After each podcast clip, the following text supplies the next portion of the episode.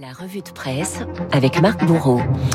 La revue de presse, Marc Bourreau, bonjour à vous. Bonjour Gaël, bonjour à tous. À la une, on dirait le titre d'une série télé. Plus vite, plus haut, plus cher. Oui, la devise olympique euh, revue et corrigée par vos journaux ce matin après la réunion de chantier hier à l'Elysée sur les, les JO de 2024 à Paris. Deux ans pour réussir, titre l'Alsace. La France est-elle prête s'interroge le Dauphiné libéré. Les défis des JO lance pour sa part Ouest France. Car parmi les défis majeurs, il y a celui de la facture. Pas de dérapage, promet Emmanuel Macron dans l'équipe. Seuls 100 millions d'euros de dépenses supplémentaires du fait de l'inflation tempère les échos. Le Figaro, lui, n'est pas dupe. Les prix des JO se sont toujours emballés. Regardez les Jeux de Londres en 2012. 3 milliards 400 millions d'euros au départ, 12 milliards à l'arrivée. Regardez Rio au Brésil. La facture finale a été multipliée par 2,5. Combien faudra-t-il rajouter aux 6 milliards prévus aujourd'hui pour Paris? Vos quotidiens ont sorti leur tableur Excel pour débusquer les dépenses. Tenez, l'audacieuse parade d'ouverture sur la Seine. 180 embarcations, 6 km de long, 600 000 invités, détaillent les échos.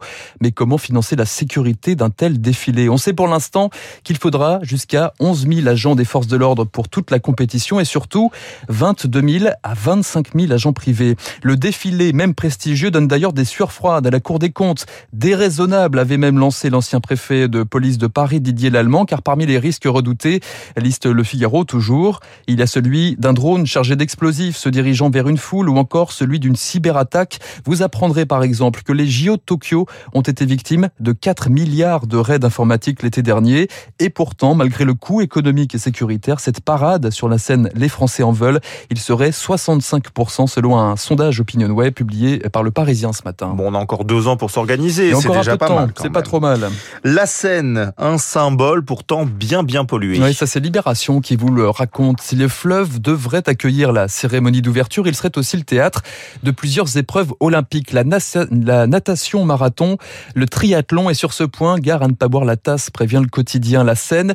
Il est interdit de s'y baigner, du moins c'est ce que dit un arrêté préfectoral de 1923. Car dans le fleuve, on retrouve deux bactéries redoutables. Accrochez-vous à votre bol de café. Ah, bon appétit. Bon appétit, des Escherichia coli, des entérocoques intestinaux. Ouh là là là là. La faute à un retraitement qui laisse à désirer. Ainsi, les eaux usées d'environ 30 000 habitations de Seine-Saint-Denis et du Val-de-Marne se retrouvent directement dans le fleuve, sans passer par la case station d'épuration. Vous ajoutez à ce cocktail des résidus de zinc, d'huile de vidange, de métaux lourds, des vélib, des mégots et même des téléviseurs.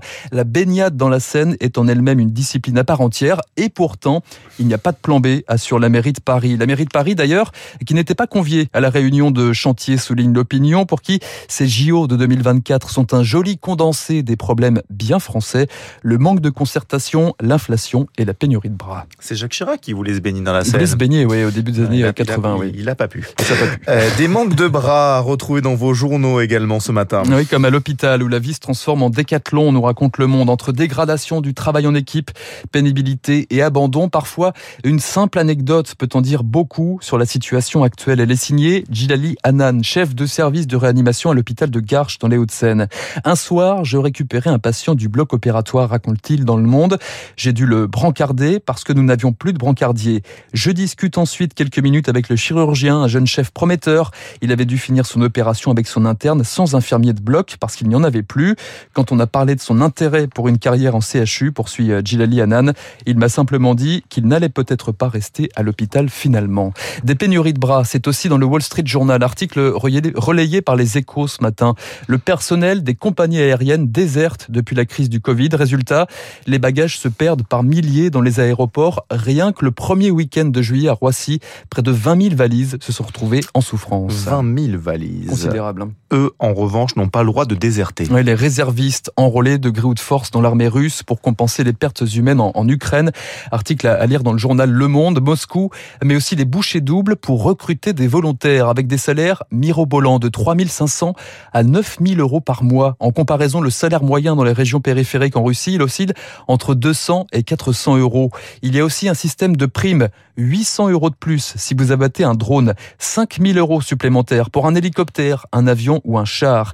Et en parallèle, la retraite du volontaire est majorée de 32%. Aujourd'hui en Russie, c'est sauf qui peut, nous raconte le journal. Dans l'équivalent russe de Pôle emploi, on recense pas moins de 22 000 offres au total aujourd'hui. Cela va de tireurs d'élite à chauffeurs de camions. Enfin, le Kremlin recruterait directement chez les prisonniers avec à la clé une remise jusqu'aux deux tiers de la peine. Le signe, s'il en fallait un, que le conflit en Ukraine se transforme peu à peu en bourbier. Ouais, tous monnaie, hein, même euh, les militaires. Des histoires de gros sous justement dans la croix euh, ce matin. Oui, des loyers à prix d'or, ceux des étudiants européens. Et dans cette discipline, l'Irlande pourrait bien décrocher un titre olympique. Le pays pratique les prix les plus élevés d'Europe. Il faut prévoir aujourd'hui en moyenne 14 000 euros par an pour étudier à Dublin, sans compter les frais d'inscription à la fac. Tatiana, étudiante colombienne, explique dépenser 1000 euros par mois pour une chambre. Un autre s'estime chanceux. Il n'a versé que 600 euros mensuels pour vivre chez l'habitant, presque autant pour une chambre partagée pendant deux ans. Les prix s'affolent, raconte la Croix, conséquence du coût astronomique de construction et de gestion des résidences. Les logements de luxe pullulent, mais ce dont on a besoin, explique une étudiante, ce n'est pas d'un bâtiment avec une salle de cinéma intégrée, c'est d'un loyer convenable. Les loyers à Paris, enfin, dans les pages locales du Parisien, qui vous racontent que de plus en plus de locataires sont poussés dehors, des retraités avec de petits revenus, d'autres d'une cinquantaine d'années, poussés dehors par leurs propriétaires qui vendent à tour de bras en ce moment. Conséquence perverse des mesures d'encadrement des loyers et surtout du durcissement des normes sur la performance énergétique. À compter du 1er janvier prochain, les passoires thermiques seront interdites sur le marché de la location. Elles représentent 61% des logements aujourd'hui dans la capitale.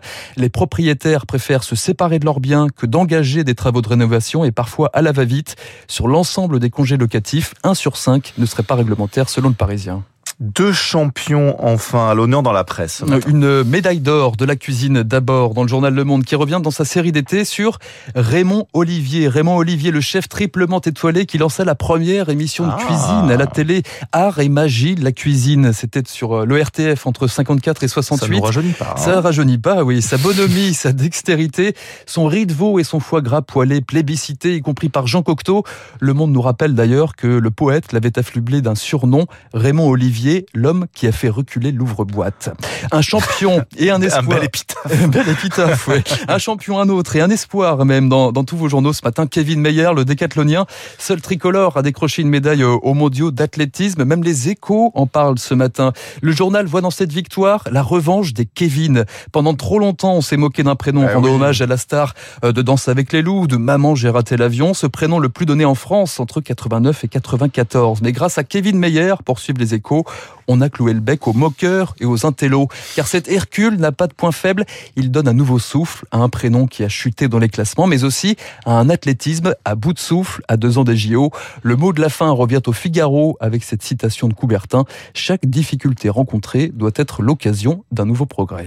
Et donc on pense ce matin à tous les Kevin de eh France et de Navarre et on les salue avec euh, plaisir. Merci beaucoup Marc Bourreau. On vous retrouve euh, demain matin à 8h30 oui. comme d'habitude sur Radio Classique. Tout de suite à 8h40, Eugénie Bastier et notre